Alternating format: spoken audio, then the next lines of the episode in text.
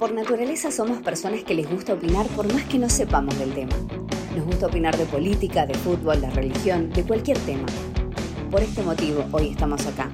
Vamos a hablar con expertos para que la próxima vez que estemos en un asado y salga un tema para charlar, podamos decir, es así porque lo escuché en Bajámelo a Tierra.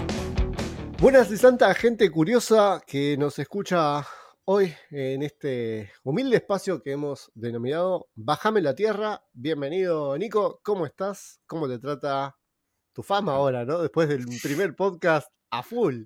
Increíble, increíble, Lucas. No, no paran de pararme por la calle. Eh, Eh, no, dejo de firmar autógrafos. eh, Eh, estuvo Me bueno. imagino que vos estás igual. No, no, pero a ver, más allá de, de la, del chiste que podemos hacer, la gente, a mí me felicitó mucho. tocamos un tema, creo yo, la dimos en la tecla, porque es un tema que toda la gente está, está hablando, eh, de la inteligencia artificial, de, los datos, cómo se manejan en la red. Eh, bueno, así que estamos en un, en un momento muy tecnológico, así que estamos viendo la manera de posiblemente ampliar este tema de la inteligencia artificial y ya hablar un poco más de, de- de robótica, ¿por qué no? De, y de cosas, cosas por el estilo. Que es algo que día a día sigue creciendo a pasos agigantados. Eh, las cosas que van saliendo con inteligencia artificial cada vez son más detalladas, son mejores y estamos hablando en tiempo muy cortos. En muy corto tiempo se está mejorando día a día lo que, lo que se sacó en un principio. Sinceramente es eh, alucinante.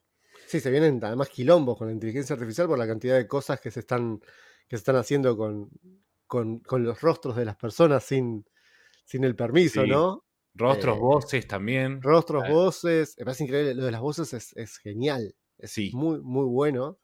De hecho, yo usé una, una, una canción eh, que era es muy conocida, pero cantada por otro, otro artista. Eh, si no saben cuál es y están escuchando esto, si, si están escuchando esto y no escucharon el podcast, vayan al de inteligencia artificial y escuchen que está antes de la entrevista, está, está esa canción.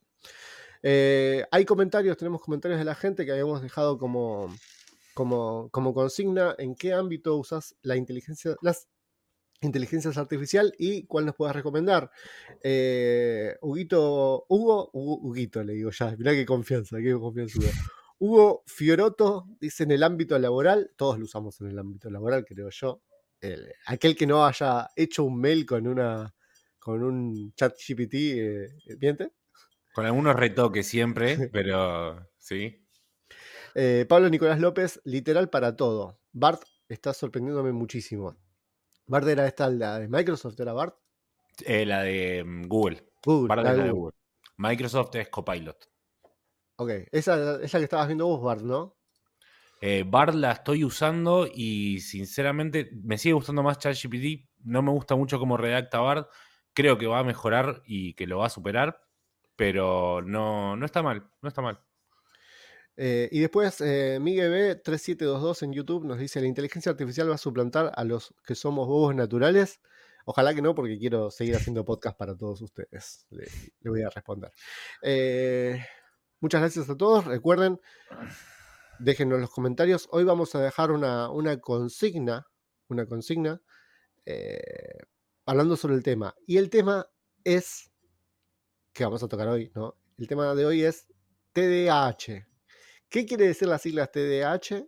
No lo vamos a decir nosotros. ¿Quién lo va a decir, Nico? Lo va a decir la licenciada en psicología Belén Nieves, una profesional eh, recibida eh, psicóloga justamente, quien nos va a comentar un poco sobre este tema, eh, cómo sucede, qué es lo que sucede, cómo se diagnostica, cómo lo lleva a cabo las personas. Eh, es un tema sumamente interesante, así que estamos ansiosos de escucharla y de hacerle muchas preguntas. Perfecto. Así que con nosotros nos va a bajar a tierra la licenciada Belén Nieves. ¿Qué es TDAH?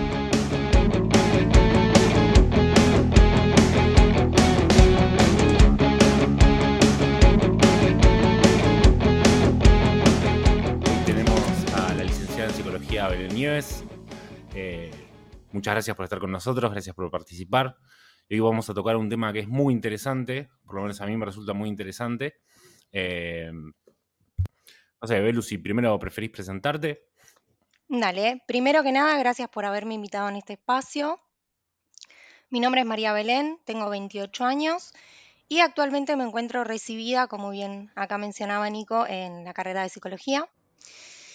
Eh, básicamente para la charla que vamos a tener hoy e indagar un poquito los temas que, vamos a ver, eh, me basé en bibliografía oficial y además eh, en algunas investigaciones también donde pude encontrar algunos datos que están bastante interesantes como para poder compartirlos con ustedes en el tema que vamos a ver hoy, que bien como mencionaban es TDAH.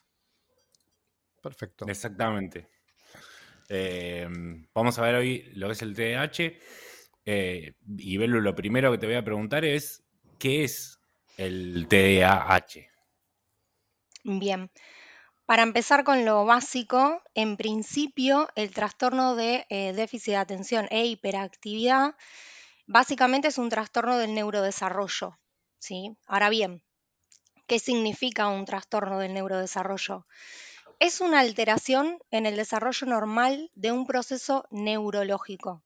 ¿sí? Ok. Eh, ¿Qué, relación hay con esto?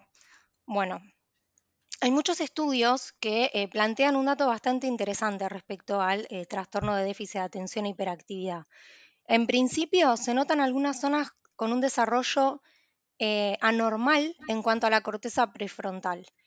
¿Y qué, en qué se relaciona este, este déficit del desarrollo en esta zona particular del cerebro? Que es donde básicamente se asientan los que son las funciones ejecutivas. ¿Cuáles son? Concentración, control de los impulsos, regulación emocional, planificación, que son justamente los eh, síntomas principales de lo que viene a ser el trastorno por déficit eh, de atención e hiperactividad. Básicamente, en principio, sí.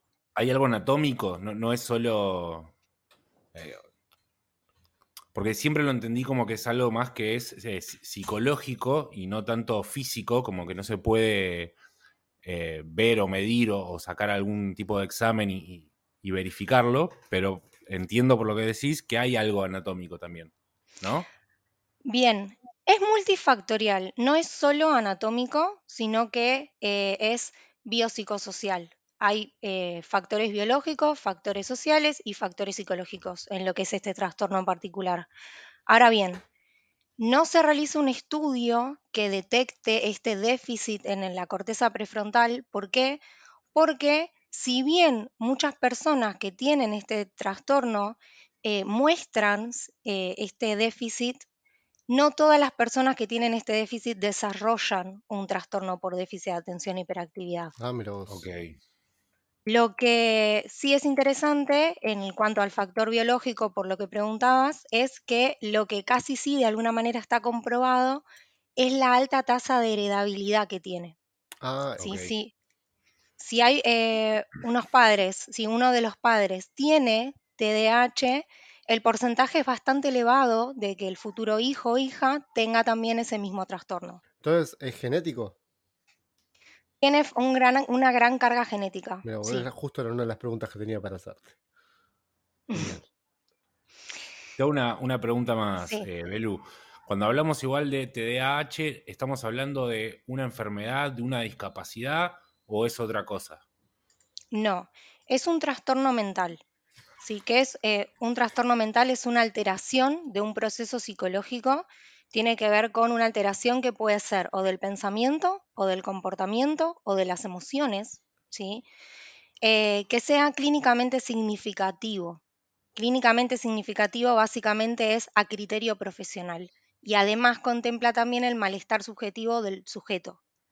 Eso es básicamente. No es una enfermedad como tal de origen biológico, porque al día de hoy, como te comento, no es que se confirmó que sea 100% biológico, pero al día de hoy cada vez hay más estudios, cada vez hay más investigaciones que van arrojando estos datos que son bastante interesantes.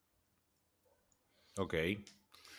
Y siguiendo con, las preguntas, yo te hago una consulta más, que es, ¿hay alguna edad en particular en que se diagnostique? ¿Se puede diagnosticar a temprana edad, también de adulto? Bien. En principio me gustaría aclarar un poco cuáles son los síntomas. ¿Por qué? Porque viene bastante ligado a la etapa en donde más se lo identifica. ¿Sí? En principio en este trastorno hay, tres síntomas de alguna manera que se llama triada de síntomas que son los principales para el TDAH. ¿Cuáles son? Inatención, ¿sí? básicamente esta dificultad para poder mantener la concentración. Y acá me gustaría hacer una aclaración entre concentración y atención. ¿Por qué? Porque como el nombre indica, TDAH, uno pensaría que son eh, personas que de alguna manera tienen una dificultad para captar la atención ¿no? de los estímulos del ambiente, por ejemplo. Y sin embargo, eh, la persona que tiene TDAH puede captar los estímulos del ambiente. ¿sí? El problema está o la dificultad se centra en poder mantener la concentración, poder captar el estímulo y mantenerlo. ¿sí? Ese es uno de los síntomas principales que se pueden presentar. Además, otro de los síntomas es la impulsividad, ¿sí? Eh, esta dificultad para poder controlar o retrasar ciertos impulsos que tiene que ver con estas tentaciones o deseos que siente la persona y que le cuesta de alguna manera controlar. Y además la hiperactividad, ¿sí? Eh, como una actividad motriz eh, acrecentada que se manifiesta en una imposibilidad o dificultad para que la persona se quede quieta. ¿sí? Ahora bien, retomando un poco lo que me preguntaste recién, ¿qué, tiene que ver esto con la edad? Que dependiendo de la edad de la persona, algunos síntomas son más manifestables que otros, son más observables que otros. La hiperactividad suele ser mucho más eh, manifiesta en niños pequeños. ¿sí? Es un síntoma que se suele dar mucho más en la infancia. Mientras que en la etapa adulta, esta hiperactividad motriz suele trasladarse a una hiperactividad cognitiva. Por lo tanto, ya no es del índole observable y por ende es más difícil que la persona acuda a hacer una evaluación o, que de alguna manera em, se lo pueda notar también desde su entorno, como si en un niño pequeño que manifiesta este síntoma tan observable y que generalmente es el que genera que tanto maestros como padres noten que hay algo que de alguna manera no va bien o en, comparación con el resto de los chicos que quizás en el aula no tienen TDAH y terminan acudiendo con ese niño a consulta por este síntoma en particular. No significa que no se acudan por los otros dos, sí, pero la hiperactividad es bastante observable y por eso genera más consulta y entre más consulta, más diagnóstico. y esto eh, digamos, hay diferentes grados de hiperactividad o de, desatención, no sé cómo, cómo llamarlo, de desatención. No hay grados como tal. A ver, la descripción que estoy haciendo es basada en el DSM5, que es, mm, para, explicarles un poquito a qué me refiero, es el manual de diagnóstico y estadísticas eh, de trastornos mentales. Define una serie de síntomas para lo que es este trastorno y subdivide dos tipos, con o eh, un subtipo que tiene predominantemente síntomas de hiperactividad y otro subtipo en donde la persona manifiesta más síntomas de inatención. ¿sí? Hay como dos subtipos o combinados que tienen ambos síntomas. Ahora bien, no hay grados como tal, pero sí de alguna manera, y por más que suene parecido, sí hay intensidades. ¿Con qué se relacionan? No solo a criterio profesional, sino también en cuanto al malestar que manifiesta la persona. ¿sí? Porque no es lo mismo manifestar eh, cierta hiperactividad o inatención que de alguna manera se puede suplementar con terapia eh, y, la persona puede ganar herramientas para poder sobrellevarlo. Y si bien esto es apto para todas las intensidades, en algunos casos también se requiere eh, medicación.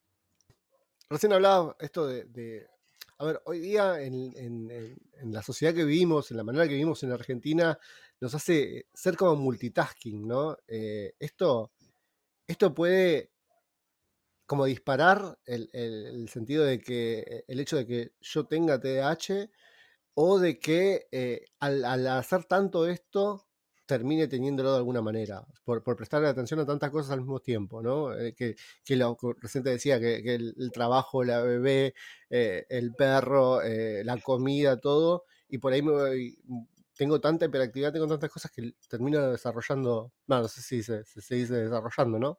TDAH. Mira, En cuanto a lo que establece, y por eso marcaba que me guío en el manual oficial, ¿sí? Em, hay una regla muy clara en cuanto a establecer un diagnóstico por eh, trastorno de, de atención e hiperactividad. Es la regla del 1262 y eso respondería un poco tu pregunta. ¿Cuál es esta regla? Se tiene que contemplar que los síntomas hayan comenzado antes de los 12 años de edad, ahí ya una parte de, de la teoría caería, que los síntomas sean manifestables por más de seis meses y que sean manifestables también en más de dos ámbitos de la vida. Una situación que, como la que vos planteás, debería de ser a, criterio profesional, hacer varias eh, entrevistas, encuentros, para indagar un poco más los motivos de que estés manifestando ciertos síntomas. ¿sí? No, eh, ese manual, si bien describe todos estos em, criterios, ¿sí? siempre, ¿por qué tiene que ser un profesional el que lo utilice?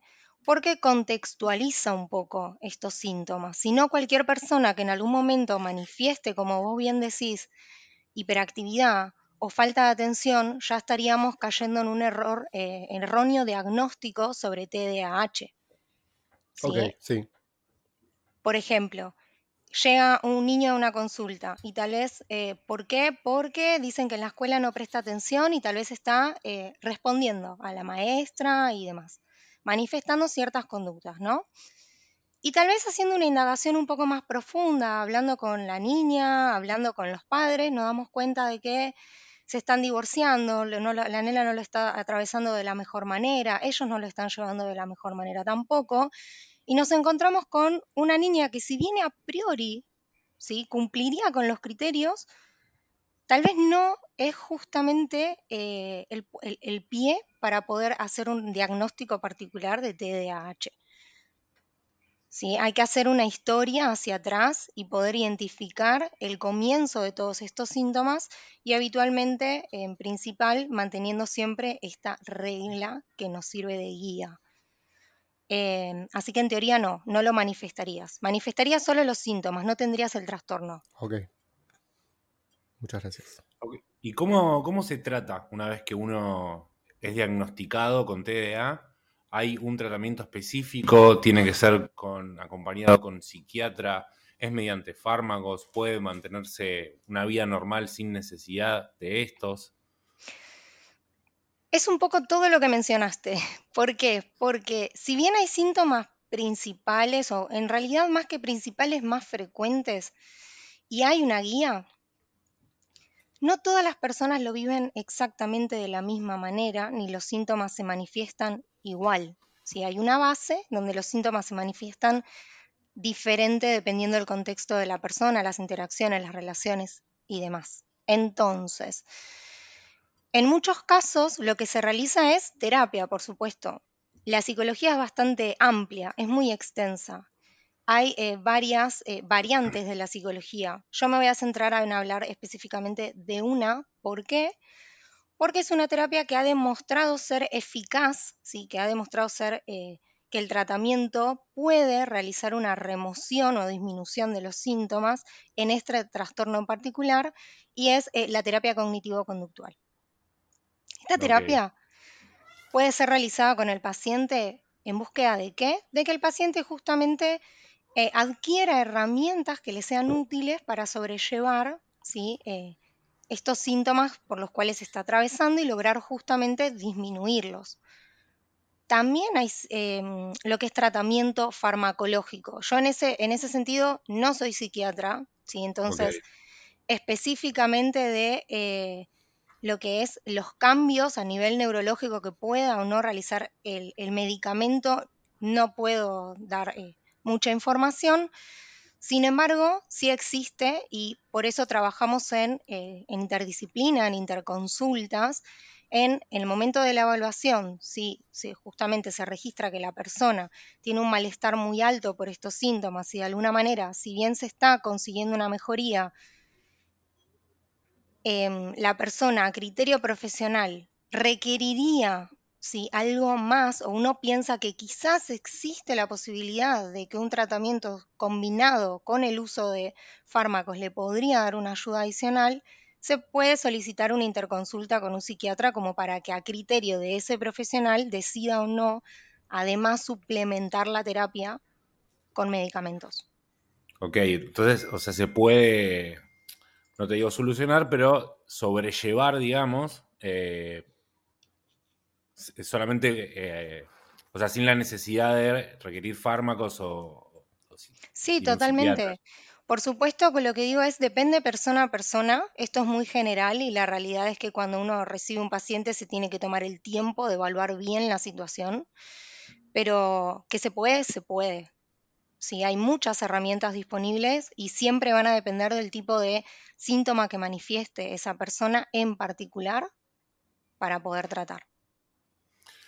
Y Belu, te hago otra, una consulta más, medio un poco saliendo del tema del tratamiento, que sería, eh, si uno fuese padre o maestro, eh, ¿cómo puede detectar esto? ¿Y cómo puede apoyar a esta, a esta persona? Porque entiendo, ¿sabes lo, lo, que me pasa para profundizar? Porque mismo hablamos un poco de una persona hiperactiva, pero entiendo que hay ciertas edades donde la hiperactividad es algo normal. Sí. Eh, entonces, ¿hay alguna manera específica de detectar? Sí. Eh, esta normalidad de la hiperactividad tiene un aproximado de edad. ¿Cuál es esa edad? Los seis años. Entonces, no se puede diagnosticar este trastorno y si bien se hace, digo, en, muchos casos hay una sobrediagnosticación respecto a este trastorno particular, em, antes, hasta antes de los seis años, todos estos síntomas se pueden considerar de alguna manera normales o esperables en un niño pequeño al avanzar los seis años de edad es cuando uno empieza a notar que hay algo del orden de lo que debería estar sucediendo que no sucede, ¿sí? o, que, o que sucede con lentitud. Y ahí es cuando surge la duda, empieza a gestionarse esta duda de, ¿podrá ser que estoy ante una persona que requiera ¿sí? realizar algún tratamiento adicional? Y ahí surgen las consultas. Me quedé con, una, cosa que dijiste que es que está sobrediagnosticado. Eh, ¿A qué te referís con sobrediagnosticado? Y eso, eso es acá, porque creo que escuché mucho que hay como demasiado diagnóstico, eh, particularmente en Estados Unidos. Eh, también escuché que particularmente en Estados Unidos dan como siempre es medicación, listo, es directamente medicación no sé si estoy en lo correcto, eh, pero eso, ¿a qué te referís con, con sobrediagnosticado? que en muchas ocasiones se alega que se da el diagnóstico muy a la ligera y se encuentran también con casos con niños menores de 6 años con un diagnóstico profesional de TDAH, cuando en realidad sabemos que anterior a esa edad todos estos síntomas son esperables. Por eso la importancia de siempre tomarse el tiempo de contextualizar cada uno de los síntomas y aquel, aquella historia que trae el paciente y en el caso de ser menor, aquella historia que traen los padres sobre ese menor y sobre la dinámica familiar. Claro, recordando también lo que habías dicho de, que es hereditario, de que mayormente hay grandes posibilidades de que sea hereditario, me parece lógico. Sí. Eh, hoy día, ¿no? Ah, es la, cantidad de gente que tiene este, el trastorno. Eh, ¿Es mayor, es menor? o sea, ¿son más adultos, más jóvenes? En realidad, que tenerlo lo pueden tener, pero no, no están diagnosticados. Pero hoy día, ¿cómo son las cifras? ¿Tenés alguna cifra para, para darnos? Sí, eh, la prevalencia de lo que es este trastorno acá en Argentina es de aproximadamente un 4%, y la mayoría es en niños. Si es donde más se detecta en la etapa infantil, es que se termina realizando un diagnóstico por TDAH. No significa que no haya adultos que lo tienen, lo que sucede, como comentaba antes, es que los síntomas pasan a ser menos observables. Y además, en muchos casos se produce un fenómeno curioso que tiene que ver con la sobrecompensación. Muchos en la etapa adulta ya van adquiriendo experiencia, van adquiriendo herramientas. Uno a través de su desarrollo evolutivo se va conociendo y descubriendo cada vez un poco más, sí que en comparación de un niño, ¿no? Y va adquiriendo herramientas personales para gestionar las emociones, va adquiriendo herramientas personales para organizarse, ¿no? Que de alguna manera tapan o encubren lo que es el trastorno por déficit de atención e hiperactividad. Entonces, por eso el mito de que es solo un trastorno que se da en niños. Eso no es cierto. Eh, la, edad es diversa. ¿sí? Ahora, que puedan haber eh, conductas compensatorias, sí. No es tan eh, frecuente encontrar un niño con conductas propias compensatorias, porque justamente no tienen tanta experiencia ni se conocen tanto, son más reactivos a las situaciones.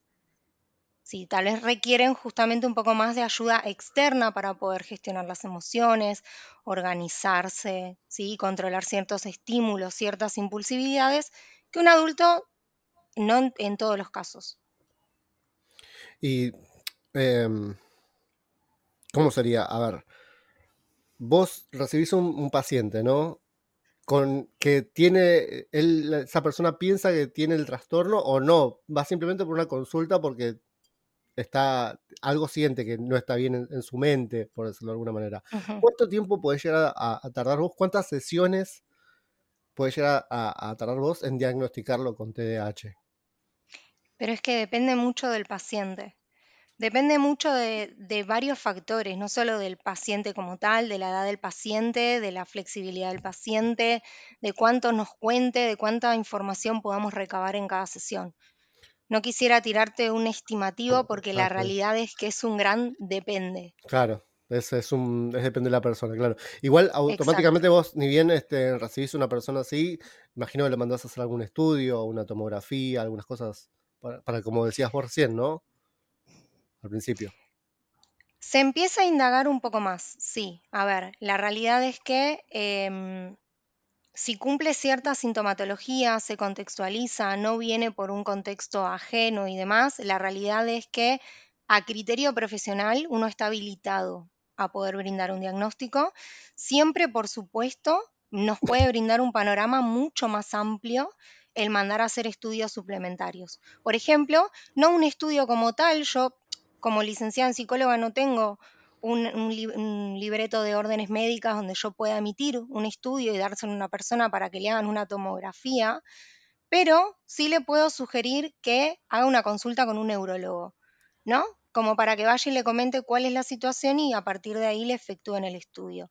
Mismo también, como comentaba antes, en, esta cuestión del, trabajo interdisciplinario, en el caso de eh, considerar a criterio ¿sí? que la persona tal vez los síntomas son bastante elevados o que causan mucho malestar y que pueda requerir en el momento una combinación de tratamientos, sugerirle la consulta con un psiquiatra también.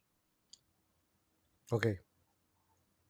Yo me quedé con una cosita que dijiste antes, que estabas hablando de los mitos del TDA. ¿Se te vino a la cabeza algún otro mito que, sepas que se escuche, si es verdad y es, o es mentira? Varios. Eh, tal vez el que más uno puede llegar a escuchar es el que hablábamos antes y un poco ya indagamos en eso, esto de que eh, solo los niños tienen TDAH.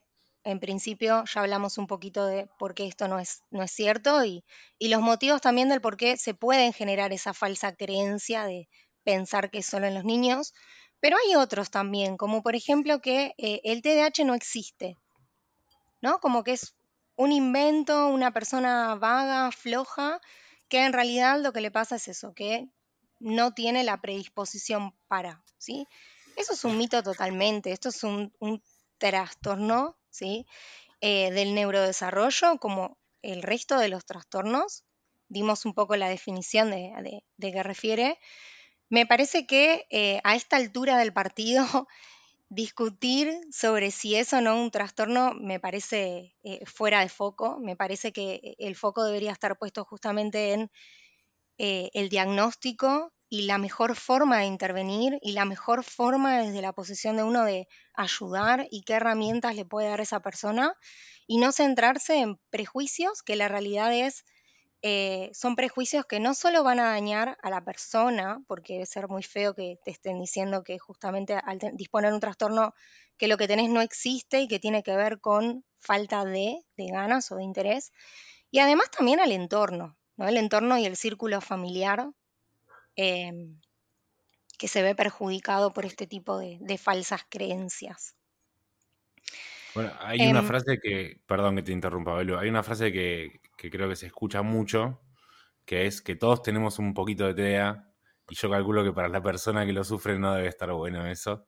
Eh, así que nada.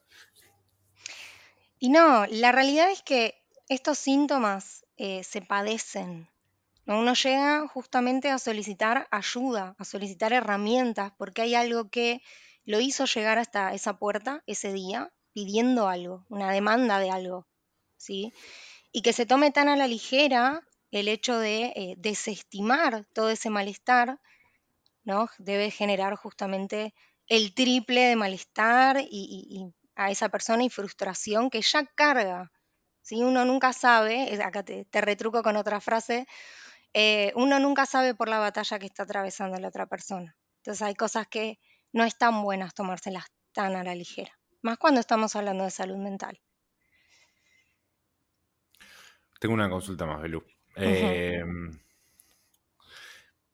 Viste que eh, las personas, por ejemplo, autistas, que ya sé que es otra rama que no tiene nada que ver, tienen eh, dentro de todo su padecimiento, normalmente tienen algo muy positivo, que es que son muy inteligentes o, o tienen alguna, eh, alguna capacidad que excede lo normal. En caso de TDAH, ¿tiene algún rasgo de estos positivos? Mira, hay muchos estudios que confirman que eh, la inteligencia está eh, o normativa o por encima de la media también. O sea, que suelen tener una eh, inteligencia más elevada que las personas que no tienen TDAH. A lo mismo que sucede con el autismo. Tal vez no en esos grados tan notorios en el autismo y no todos los autismos, dependiendo del tipo, ¿no? el, en el espectro en el que se encuentren, mejor dicho. Em, pero hay varios estudios que hablan de esto. Nuevamente, aclaro, son estudios que, ¿sí? de alguna manera han demostrado o han eh, arrojado resultados sobre estos datos. Y tiene que ver con, con la inteligencia, justamente. Mira vos. Mira vos. Em, Em, perdón, sí. No, no, algo no, no. más, porque hablando de eso, eh, pensándolo también, una persona que está tan sobreestimulada, ¿sí? que, que recibe muchos estímulos, que le cuesta eh, identificar todos los estímulos, quedarse con uno y que enfrenta eh, toda esa- esta sintomatología de hiperactividad, impulsividad y falta de atención, le lleva el triple de realizar ¿sí? una tarea que para otros es fácil. Entonces, a veces se habla de falta de persistencia, y me parece que la persona que tiene TDAH es muy persistente. ¿sí? Cuando intenta lograr una tarea toma mucho más, eh, se toma mucho más tiempo en hacerla, ¿sí? Eh, lo cual tiene una persistencia también bastante valorable, como para Otra, destacar, al menos a mi criterio, algo positivo también. Cuando decís la persona, es- te referís a una persona mayor ya, porque un, un niño o un bebé tiene muchos estímulos constantemente y ahí eso es otra cosa. Un bebé está todo el tiempo estimulándose con todas las cosas nuevas que ve, que oye. Sí, pero recordá que cuando es un bebé no podemos estar hablando aún de ningún tipo de eh, trastorno. En principio, arriba de los seis años Ah, de edad, en sí, principio, ¿sí? Sería como de alguna manera eh, diagnosticarle a un bebé mutismo cuando todavía no le, demos, no le dimos ningún tipo de tiempo como para que desarrolle el lenguaje. Mutismo estamos hablando de que no habla. que- Exacto. ok. Yo te voy a poner un ejemplo para, para ver, no sé. Para, porque es algo que yo pensé en el momento que, que Nico me, me dio esta oportunidad de, de este, de este tema, eh, hablando con mi mujer, me puse a verlo un poco más a mi hijo, ¿no? Yo tengo un hijo de 5 años Sí, y como que sí últimamente eh, le cuesta prestarme atención a mí. Pero él está prestando atención, pero no me responde. Eh, te digo últimamente será el último mes aproximadamente. sí. Eh, y es algo que antes no hacía. pero está por debajo de la, de la media de la edad que vos me decís.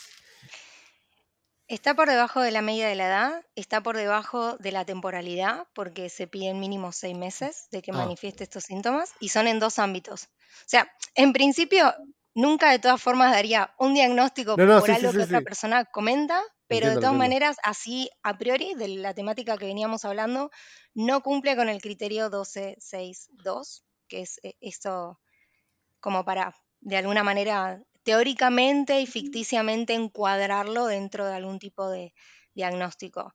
Eh, siempre que se trata de niños hay que darles su tiempo, su espacio y dejarlos. Están conociendo el mundo. Claro. ¿sí? Cada niño tiene su forma también de conocer el mundo, adquirir herramientas y ganar experiencia. Entonces, paciencia y dejar que ver a dónde llevan ese, ese tipo de conductas novedosas, incluso por lo que comentas para él también. Ahí entra un poco más lo que decías vos de que cada persona es un mundo, que no sabemos cuánto puede llegar a, a- diagnosticarse y a, y y hacerse ver eso.